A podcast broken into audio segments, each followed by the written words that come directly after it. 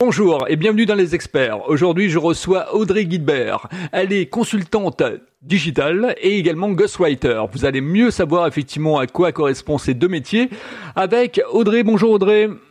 Bonjour. Alors, peux-tu nous parler de ton parcours pour commencer? Alors oui, bah écoute, moi mon parcours, ça fait 23 ans que je travaille dans la communication maintenant. Euh, et euh, je suis passée sur euh, différents postes j'ai d'abord été chargée de communication sur le salon de l'étudiant. Ensuite, j'ai fait un petit passage en radio pendant quelques années. Donc, j'étais plutôt sur le service promotion. Hein, j'étais pas à l'antenne. Je m'occupais de mettre en place les tout ce qui était jeu antenne justement. Euh, voilà. Ensuite, je suis passée directrice d'une école de danse hip-hop. Et j'ai terminé euh, il y a deux ans. J'ai fait, enfin, j'ai arrêté cette mission-là il y a deux ans.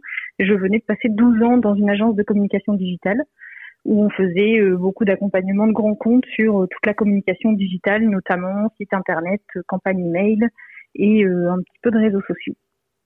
Voilà. Alors, dans les dans les experts, j'ai rajouté une partie effectivement qui concerne l'échec, parce que c'est vrai que quand on est entrepreneur, on passe souvent par des des, des situations effectivement d'échec, des, des trucs qui marchent et des trucs qui marchent pas. Toi, est-ce que tu as vécu effectivement cette situation d'échec quand tu as décidé d'entreprendre, et est-ce que tu as réussi à rebondir tout de suite?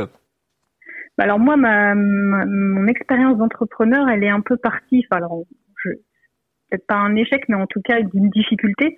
C'est que j'ai fait un burn-out euh, après mes 12 ans en agence, et c'est euh, plutôt ça euh, qui, qui m'a amené du coup à l'entrepreneuriat, plutôt par défaut, où je m'étais dit bah je peux pas retourner dans cette agence, je peux pas aller dans une autre agence, je peux pas aller chez l'annonceur, ça m'intéresse pas. Il me restait un peu cette dernière solution.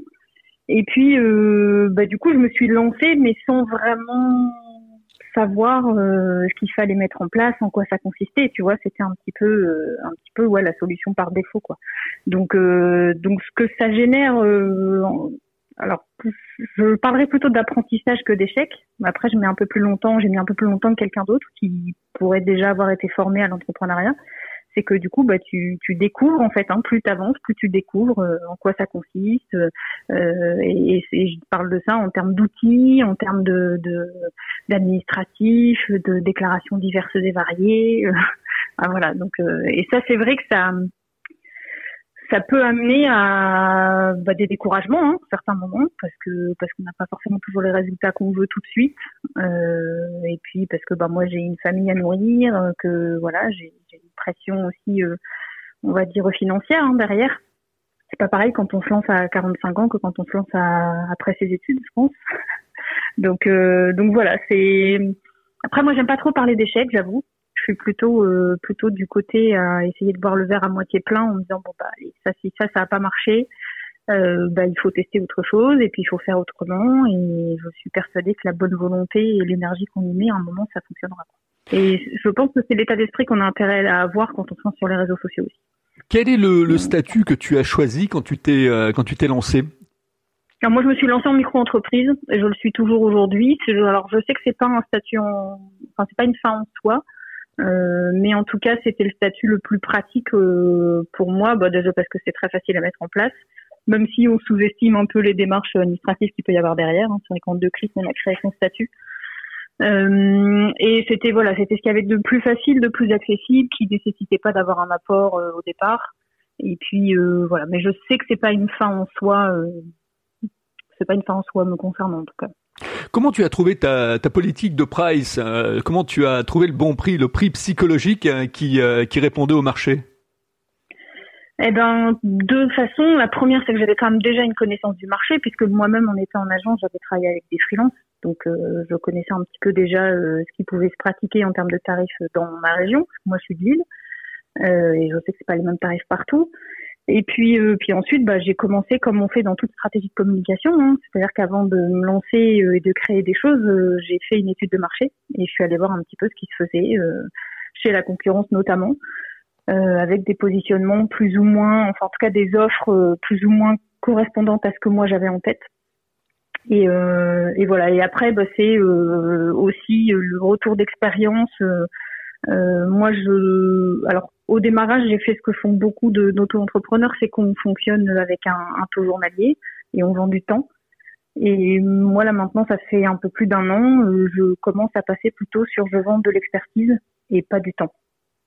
D'accord. Je pense quand on arrive à un certain moment, euh, moi j'ai un voilà j'ai une, une expérience, je, je sais euh, que parce que j'ai eu des résultats avec des clients et donc euh, j'ai une certaine expérience et je sais que je peux me permettre maintenant plutôt de vendre bah, une, voilà un, un, un, résultat. Alors même si sur les réseaux sociaux on peut jamais promettre des résultats, hein. mais en tout cas quand je fais une stratégie de communication par exemple, qu'elle soit pour les réseaux sociaux ou pas, je sais que voilà ça, ça coûte autant et puis bah, c'est pas un nombre de jours c'est voilà, c'est livrable, on va dire. Comme Alors, pour, pour te libérer justement Audrey de, de, de cette position du temps, euh, ne, ne, pas être effectivement dépendante du temps, est-ce que tu as pensé aux revenus euh, passifs, c'est-à-dire créer par exemple une, une formation euh, en ligne euh, qui te permettrait de gagner de l'argent sans pour autant justement être, être tributaire du temps? Ouais, bah écoute, tu... j'ai créé alors moi mon premier ebook. Alors bah, tu vois, notamment ça, ça fait partie des choses que j'ai découvert en fait au fur et à mesure de mon avancée là depuis un an. Je n'avais pas du tout conscience qu'on pouvait aussi créer du revenu comme ça. Euh, donc j'ai créé mon premier e-book sur le qui s'appelle le guide du personal branding de la mort qui tue euh, pour aider donc justement à, à 45 pages pour aider à faire son, son personal branding. Euh, donc ça c'est le premier e-book que j'ai créé euh, au mois de juin et où j'ai découvert qu'effectivement je pouvais euh, cet été pendant que j'étais sur la plage euh, tranquille euh, bah, générer du revenu. Donc ça c'était la bonne surprise et du coup le prochain projet justement que j'ai c'est de partir sur de la formation en ligne avec des choses en asynchrone pour bah, exactement ce que tu viens de dire, hein, pouvoir générer du revenu sans sans utiliser mon temps tout le temps pour pouvoir le consacrer à d'autres choses. Alors concernant les, les, réseaux sociaux, il y a beaucoup de gens qui se posent des questions. On voit qu'effectivement qu'il y a de moins en moins de portabilité au niveau des posts euh, sur Facebook, sur LinkedIn. Les algorithmes changent tout le temps. Euh, il faut s'adapter en, en, permanence. On voit effectivement qu'il y a des effets de mode, voire des effets de bord. Euh, qu'est-ce que tu euh, qu'est-ce que tu euh, constates toi par rapport à ça? Ah bah je, je te rejoins. Hein. Il y a, il y a des moi, je trouve qu'aujourd'hui, se lancer sur Facebook et Instagram euh, en faisant ce qu'on appelle de l'organique, c'est-à-dire du 100% gratuit, juste en faisant la création de contenu, c'est devenu euh, quasi mission impossible parce qu'il y a tellement de monde que c'est compliqué de se distinguer vraiment. Euh, je parle d'Instagram, Facebook, euh, TikTok, c'est un peu pareil. Donc après, il y a des solutions qui sont de, de, de publier en quantité euh, avec un rythme assez effréné, donc il faut pouvoir tenir derrière. Et ça, ça peut amener des résultats parce qu'on se donne une grosse visibilité sur des temps euh, définis, mais c'est ça reste très compliqué à tenir hein, en termes de rythme. Euh, après, je, je, suis un petit peu moins euh, euh de cet avis-là concernant LinkedIn parce que pour le coup, moi, LinkedIn, ça c'est devenu, euh, moi, pour tout te dire, quand je me suis lancée, je, je préférais Instagram et, et, je suis tombée amoureuse de LinkedIn en novembre l'année dernière c'est devenu vraiment mon, mon, réseau social préféré parce que justement il y a encore la possibilité de faire des choses parce que bah, c'est euh, 20 millions de comptes existants en France, euh, à peu près 11 millions d'utilisateurs actifs et sur ces 11 millions il n'y a que 6% de créateurs de contenu. Donc euh, ça nous permet encore des possibilités. On est sur un réseau qui a complètement perdu le côté CV qu'on connaissait nous euh, quand on, a commencé à créer nos CV ou à rechercher nos boulots sur LinkedIn. Aujourd'hui, euh, on peut vraiment faire la création de contenu et avoir euh, créé du business dessus euh, hyper avec des contacts hyper qualitatifs et intéressants. Si tant est que, ben, comme toujours, comme sur n'importe quel média sur lequel on se lance, si tant est qu'on a une bonne stratégie de communication au départ. Faut pas se dire, bah tiens, je vais aller publier parce que c'est facile. Il suffit d'écrire un texte, mettre une image et cliquer sur publier. Et ça, c'est vrai sur n'importe quel réseau. Si on n'a pas une bonne stratégie à la base, ça fonctionnera pas. Ou ça fonctionnera un temps et puis et puis ça ça tiendra pas dans la longueur. Euh, or, on sait que la régularité, la persévérance sur les réseaux, c'est la règle. Alors Audrey, tu parlais tout à l'heure effectivement du personal branding ou du branding, hein, travailler sa marque mhm. en fait.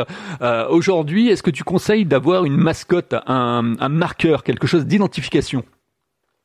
Alors pour moi, avoir un branding, la première chose avant tout, c'est de se poser la question quelles sont les valeurs que tu veux transmettre? Qu'est-ce que tu veux qu'on retienne de toi quand tu auras quitté la pièce, entre guillemets, ou quand tu auras quitté le réseau?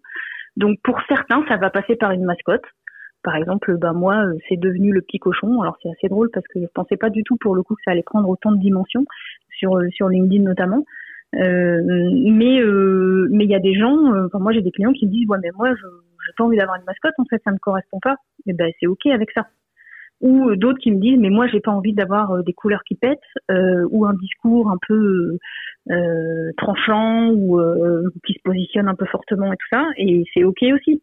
Le personal branding ou le branding ça ne veut pas forcément dire parler plus fort que les autres.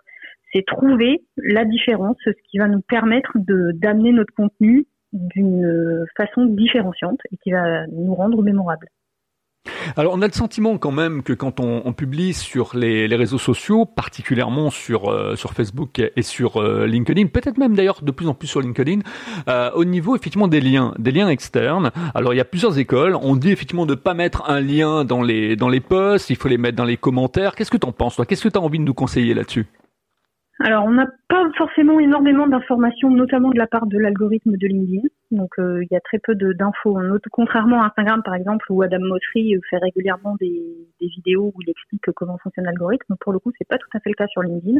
Ceci dit, ce qui est recommandé par les gros créateurs de contenu, c'est effectivement plutôt d'éviter de mettre un lien dans son poste. Pourquoi? Ben, Ça paraît euh, assez évident. C'est qu'en fait, chaque réseau social, son but, c'est que tu restes le plus longtemps possible sur son réseau. Donc si tu, si toi en tant que créateur de contenu, tu mets un lien externe qui t'amène sur un, autre site, une autre page et qui te fait sortir de LinkedIn ou de Facebook ou d'Instagram, peu importe, euh, forcément ça va pas, ça va pas vraiment plaire à l'algorithme. Ceci dit, moi je suis jamais aussi tranchante. Alors je pense dans la majorité des cas, si on peut ne pas mettre le lien dans le poste, c'est mieux.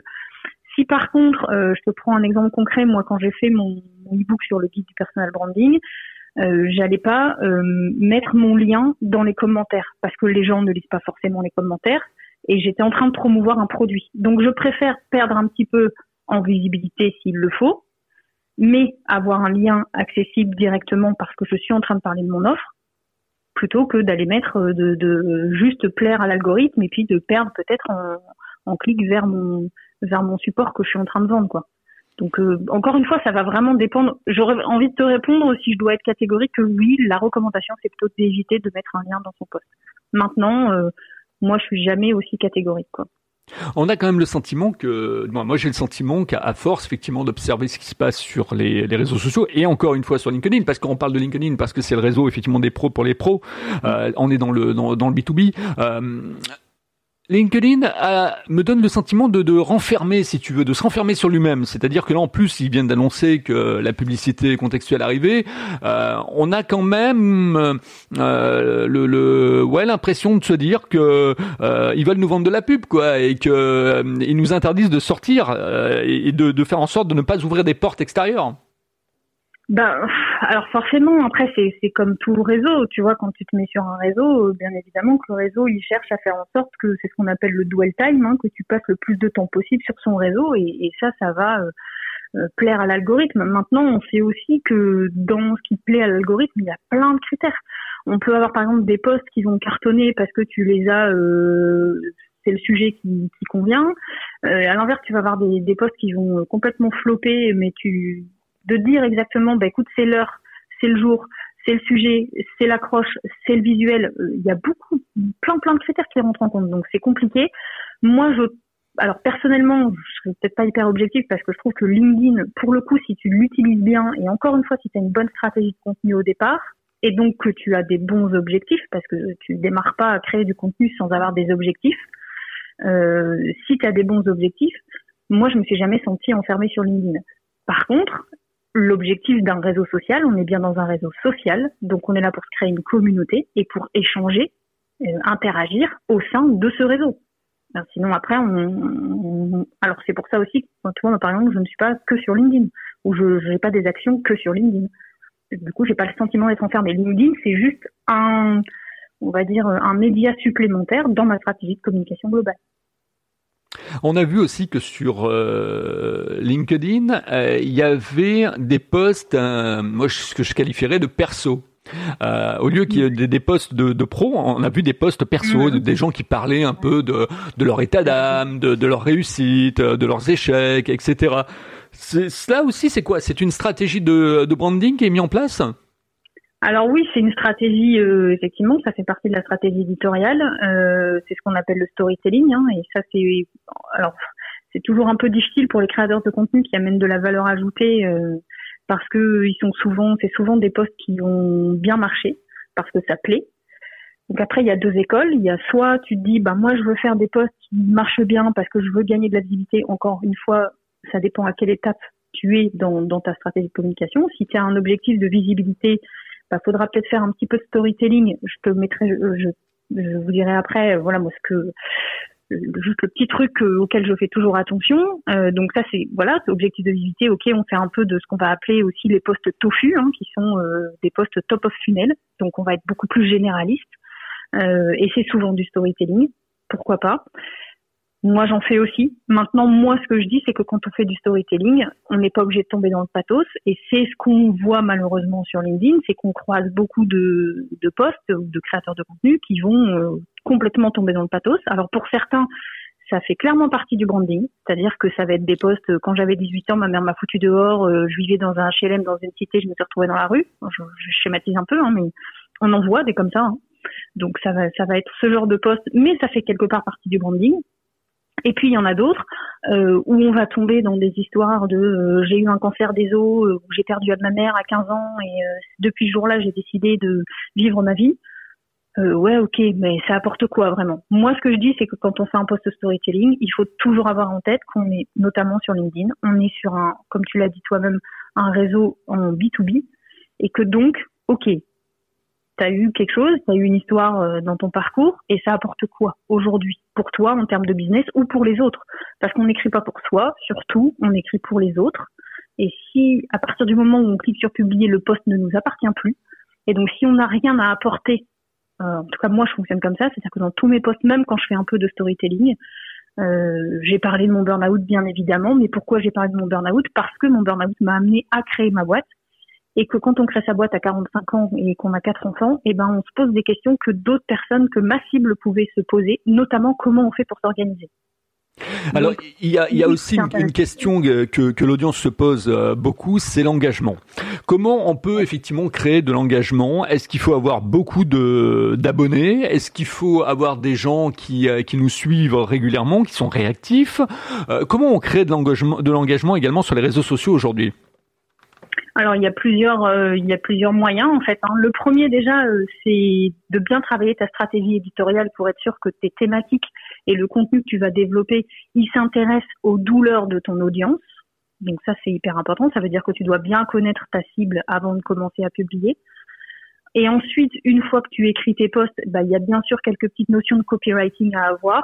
Encore une fois, j'y mets toute la nuance que je peux là-dedans parce qu'il faut pas non plus euh, se bourrer de de comment je veux dire d'astuces de copywriting et de finir par euh, en perdre en fait l'essence de, de, notre façon d'écrire hein, parce que si on commence à appliquer tout, tout ce qu'on nous demande en copywriting ben on finit par euh, voilà se brouiller un peu euh, brouiller un peu les choses. Donc ça c'est la deuxième chose. Ceci dit il faut quand même être conscient qu'il faut bien travailler son accroche parce que si on travaille pas son accroche c'est trois secondes hein, le temps d'attention sur les réseaux donc vous avez trois secondes pour arrêter le scroll. Si, si votre accroche elle est pourrie ça marchera pas Ensuite, il y a aussi, euh, alors toujours une bonne accroche bien sûr, mais c'est pas parce qu'on travaille super bien l'accroche qu'il euh, faut se lâcher sur le reste. Hein, le, contenu du poste doit continuer toujours encore une fois à s'adresser euh, à vous écrivez pour les autres encore une fois. Ensuite, on peut amener de l'engagement en utilisant ce qu'on appelle des call to action, les CTA. Donc, c'est des boutons d'action. Alors, concrètement, dans la création de contenu, c'est pas un vrai bouton. Quand vous êtes sur un site internet, c'est un vrai bouton sur lequel vous cliquez. Quand on est sur la création de contenu, ça va être par exemple sous forme de questions. Et toi, tu plutôt de la team machin ou team machin? Et toi, euh, comment tu as fait pour t'organiser? Euh, euh, Partage-moi ta sixième astuce, par exemple. Enfin voilà, des choses comme ça qui vont inviter en fait à, qui vont inviter en fait ton audience à échanger et à donner et à commenter c'est un travail de longue haleine. Faut pas se leurrer hein, quand on se lance sur les réseaux sociaux. Faut pas croire qu'en trois semaines, euh, il y en a qui ont réussi, mais ils sont très peu. Euh, faut pas croire qu'en trois semaines, on va réussir à avoir des taux d'engagement impressionnants. Ceci dit, quand on commence, pour avoir une idée, sur LinkedIn, un bon taux d'engagement, c'est entre 2 et 3% donc là, on est pas mal. C'est des statistiques qu'on peut retrouver sur sur LinkedIn indirectement euh, ou sur d'autres réseaux sociaux même. Euh, donc ça, ça nous donne déjà des indicateurs. Et après, si jamais on n'a pas d'engagement, eh ben il faut se poser la question de OK, est-ce que ce que je raconte vraiment ça intéresse ma cible? Est-ce que ce que je raconte ça, est-ce que même moi, si je le lisais, si je relis mon post à voix haute, est-ce que j'aurais envie d'interagir? Et ça, pour moi, c'est une bonne question à se poser parce qu'on est les premiers quand même à avoir, à aller interagir nous-mêmes sur les réseaux. Donc, si nous-mêmes, on n'a pas envie d'interagir à notre poste, je vois pas comment les autres vont en avoir envie on voit dans les dans les posts bien souvent aussi un, une, un caractère de euh, visibilité et de lisibilité, c'est-à-dire que euh, on voit des posts avec des des, euh, des petits des petits je ne parlerai pas c'est des, petits smileys mais des petites images devant ça un peu comme des listes à puces mais avec effectivement des choses qui qui nous tapent à l'œil. ces petites choses sont sont issues de quoi? De logiciels effectivement que les gens utilisent ou effectivement ça fait partie d'une fonction de, de, de LinkedIn? Alors aujourd'hui, quand tu écris sur LinkedIn, il y a plusieurs façons. Soit tu vas aller directement euh, nativement dans la fonctionnalité de LinkedIn hein, pour euh, créer un poste. Et euh, là, au niveau de la mise en page, euh, t'as pas trop de t'as pas trop d'outils. Hein. mais je conseille quand même toujours quand tu écris un poste de bien aérer le texte. Ça c'est hyper important de bien aérer son texte, de faire des retours à la ligne, de donner du rythme aussi dans, dans son poste. Ça, c'est ça aussi qui va donner envie de le lire. Après, tu as des petits outils, par exemple, comme euh, Perfect Post, qui est une petite euh, extension Chrome euh, que tu peux installer très facilement, sur laquelle tu vas pouvoir visualiser, enfin prévisualiser du coup la mise en page, notamment prévisualiser la petite ligne voir plus. Donc ça c'est pas mal parce que ça te permet de voir, bah, par exemple, quand tu écris tes deux premières lignes, tu écris un post, je sais pas, avec 10 lignes par exemple, de savoir à quel endroit euh, tu sais, quand on arrive sur, le fil d'actualité, t'as que deux lignes qui s'affichent. Donc de voir où ça va s'afficher cette petite ligne justement voir plus et est-ce que tu as bien calé euh, en gros ton texte. Donc euh, voilà. Après moi je conseille plutôt d'utiliser euh, soit les puces soit voilà des choses on va dire des tirets des choses un peu plus classiques. Ça va dépendre bien sûr de dans quel secteur d'activité tu travailles si tu es juriste c'est peut-être pas super bien vu de commencer à mettre des emojis dans tous les sens et puis après bah tu peux mettre des emojis mais attention c'est pareil trop d'emojis tu l'emoji c'est bien d'en mettre pour structurer. Euh, au-delà de 6, c'est trop, on lit plus, on ne met pas d'emoji au milieu d'une phrase parce que sinon on coupe la phrase, on comprend plus rien. L'idéal c'est plutôt soit en début, soit en fin. Et puis on voilà, on fait attention de dire ok, je mets un emoji là, mais est-ce que ça a du sens? Je mets pas un emoji pour mettre un emoji quoi. Alors, euh, ce que je remarque et ce que les gens remarquent également sur euh, les réseaux sociaux, c'est bien souvent aussi un ton un peu à la wall again, c'est-à-dire que euh, les gens ont tendance à, tutoyer un petit peu l'audience. on a l'impression qu'on parle quand même à, un public très jeune, quoi. Et en fait, derrière, il y a quand même un public mature. Oui, alors euh, moi je suis pas, tu vois, bah, c'est marrant, c'est un truc, j'ai un, sondage que j'ai fait justement sur LinkedIn parce que moi je tutoie hein, et puis euh, j'écris comme je parle euh, et pourtant tu vois j'ai 45 ans donc j'utilise aussi des, des mots de judge tout ça. Mais j'ai j'ai interrogé justement mon audience il y a quelques mois pour savoir si ça les dérangeait que je les tutoie. dans ma création de contenu. Et je crois que j'ai eu plus de 60% qui m'ont répondu que ça ne les dérangeait pas. Euh, parce qu'on est dans la création de contenu, donc c'est pas la même chose. Moi, par contre, par exemple, tu vois, je tutoie dans mes posts, mais euh, si on m'envoie un message entrant sur ma messagerie en me disant, bah voilà, j'ai vu ce que tu, j'ai vu ce que vous disiez, ça m'intéresse, je vais vous voyer. Euh, ça veut pas dire, c'est pas parce que je tutoie dans mes posts que du coup j'ai oublié toute bienséance et que euh, je ne sais pas euh, gérer tout type de public. Il y a d'autres gens qui vont m'envoyer un message en me tutoyant tout de suite. C'est vraiment pour moi le tutoiement ou le vouvoiement, c'est une question de, encore une fois, de stratégie éditoriale. Qu'est-ce que tu veux transmettre? Moi, mon positionnement, il est que je veux être quelqu'un de proximité. Je suis accessible. J'utilise des mots simples. J'essaye de pas trop tomber. Euh, des fois, je le fais pas exprès, mais de pas tomber dans le jargon. Et ben ça, c'est dans ma stratégie éditoriale. Et le tu ou le vous, c'est aussi dans une stratégie éditoriale. Est-ce que tu as envie de tutoyer ou de vous voyez? C'est vraiment un positionnement que tu prends. Euh, voilà. Et moi, je suis pas. Euh, je pense qu'aujourd'hui, le tutoiement, vouvoiement, c'est moins dérangeant. Euh. Après, bien sûr qu'il y a des dirigeants qui feront pas appel à toi parce que tu es trop walligan ou, ou tu t'es trop trop ci ou pas assez ça. Mais j'ai envie de te dire que quelque part, tant mieux. C'est que, que ces gens-là, c'était pas ta cible et c'est pas des clients qui vont nous correspondre. Donc tout va bien, quoi. Allez, on va on va terminer cette interview avec une partie également de ton activité. Alors, euh, on dit ghostwriter, c'est-à-dire effectivement euh, écriteur et, euh, on écrit dans l'ombre, quand on écrit en tant que fantôme. Ouais, c'est ce qu'on appelait avant les nègres, hein, donc c'est un peu c'est le même principe. Hein, c'est exactement ça. C'est en fait d'écrire les posts LinkedIn pour pour quelqu'un d'autre sans qu'on sache que c'est moi. Donc l'idée là, c'est vraiment en amont de de prendre un maximum d'informations concernant le client euh, pour lequel je vais travailler, de comprendre son univers bien sûr, et puis de voir aussi un petit peu comment il veut s'exprimer. Et puis ensuite, je vais écrire les posts pour lui et personne ne saura que derrière c'est moi. En tout cas, on sent bien la, la, professionnelle, on sent effectivement ton domaine d'expertise. Euh, tu as, je dirais pas réponse à tout, mais tu connais bien ton ton ton, ton domaine. Euh, tu sais effectivement virevolter, tu sais rebondir, et ça, je pense que les gens l'ont bien entendu et l'ont bien noté, euh, et ça va leur donner envie certainement de te contacter aussi. maintenant, on va passer effectivement à la fin de l'interview. Donc, comment tu trouves ma façon d'interviewer les gens, Audrey? Bah écoute, moi j'aime beaucoup, je te l'avais dit quand on s'était eu un tout petit peu en amont, euh, moi j'aime bien ta, le dynamisme dans ta voix, c'est ce qui m'a donné envie aussi euh, de répondre présente à ton invitation. Et, euh, et j'ai trouvé tes questions super pertinentes sur bah, sur les métiers, enfin sur le métier que moi j'exerce aujourd'hui quoi. Donc donc c'est un un, un rendez-vous que j'ai beaucoup apprécié. Et on va rebondir justement sur euh, l'avenir des réseaux sociaux. Ça va être un peu la, le, le, le, le clap de fin de cette interview. Euh, comment tu vois, toi, dans les, dans les cinq ans, euh, l'avenir des réseaux sociaux? Qu'est-ce qui va se passer? Qu'est-ce qui va être vraiment, effectivement, qu'est-ce qui va chambouler les réseaux sociaux pour les utilisateurs?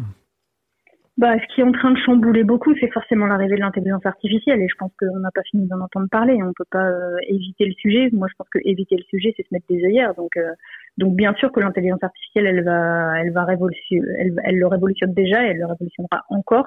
Euh, moi, je suis plutôt du, du, d'un point de vue optimiste, donc j'espère que ce sera bien pour de l'amélioration. Et c'est comme tout, pour moi, l'intelligence artificielle, c'est un outil que j'utilise aujourd'hui. Moi, j'utilise ChatGPT euh, pour, euh, alors pas pour générer les, les, contenus concrètement, mais vraiment pour avoir des idées et pour acquérir l'expertise et le vocabulaire de mon client euh, plus rapidement. Et ça, c'est un vrai gain de temps. Donc, c'est un gain en productivité et en connaissance de, du client. Euh, d'ici cinq ans, écoute, j'aurais du mal à te dire d'ici cinq ans parce que je pense que dans le web, ça évolue tellement vite. Je pense que déjà, il y a six mois, c'était déjà pas ce que c'est aujourd'hui. Euh, dans six mois, je pense que, si je peux te dire déjà dans six mois, je pense qu'on aura beaucoup de vidéos, notamment sur LinkedIn. C'est en train d'arriver assez sérieusement sur des formats courts forcément parce que parce qu'encore une fois, on est sur du snack content. Hein, on a peu de temps et on consomme, euh, on consomme beaucoup. Donc, euh, donc voilà, je pense que ce sera déjà euh, déjà une belle évolution du réseau. je pense aussi que parce qu'il y a des rappels régulièrement quand même que sur LinkedIn on restera malgré tout, même s'il y a des tentatives sur un, contenu qui reste professionnel et non pas qui parte trop vers du du Facebook larmoyant. et tu penses que le, le contenu, la recherche vocale va se développer beaucoup ou pas? Ah, écoute, euh, je suis un peu moins calée sur ce sujet-là. J'avoue que moi, je, enfin, alors je suis très, je suis quelqu'un de très intéressé par beaucoup de sujets.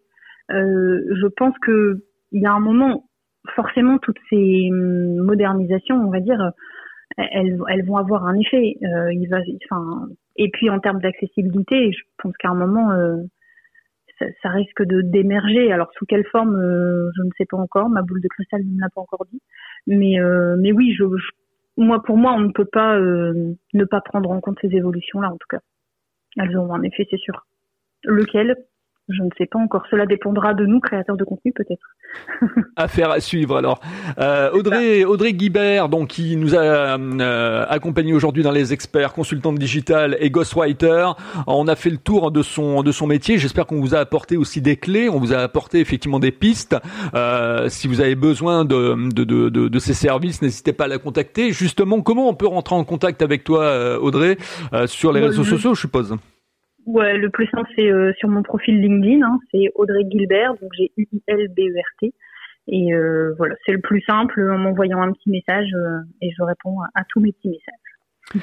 Eh ben merci à toi en tout cas de nous avoir guidés dans ton dans ton métier et de nous avoir donné quelques quelques petits tips, quelques astuces justement pour mieux utiliser les réseaux sociaux.